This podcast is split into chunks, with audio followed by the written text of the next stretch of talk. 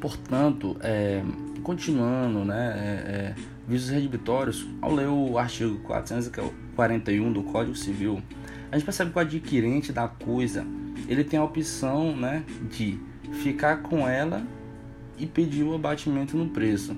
A segunda observação é quanto à evicção, de não confundir esses dois institutos, que no caso a evicção ela há um vício de direito, ou seja, esse vício de direito ele não é no objeto, né? E sim jurídico.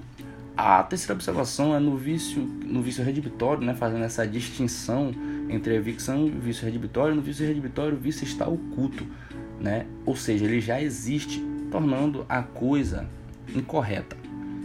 No tópico 1.2, que é o fundamento jurídico, é, a teoria mais aceita, segundo o doutrinador Carlos Roberto Gonçalves, é a teoria do inadimplemento contratual, porque essa teoria ela aponta a responsabilidade do alienante, do vendedor, pelos vícios redibitórios, pois ele deve assegurar a pessoa que compra né, é, o objeto a título oneroso, ou seja, tem que ter é, uma reciprocidade né, de ambas as partes é, quanto à coisa vendida, né?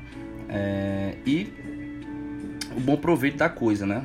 A, a que é destinada para a, a atividade finalística da coisa.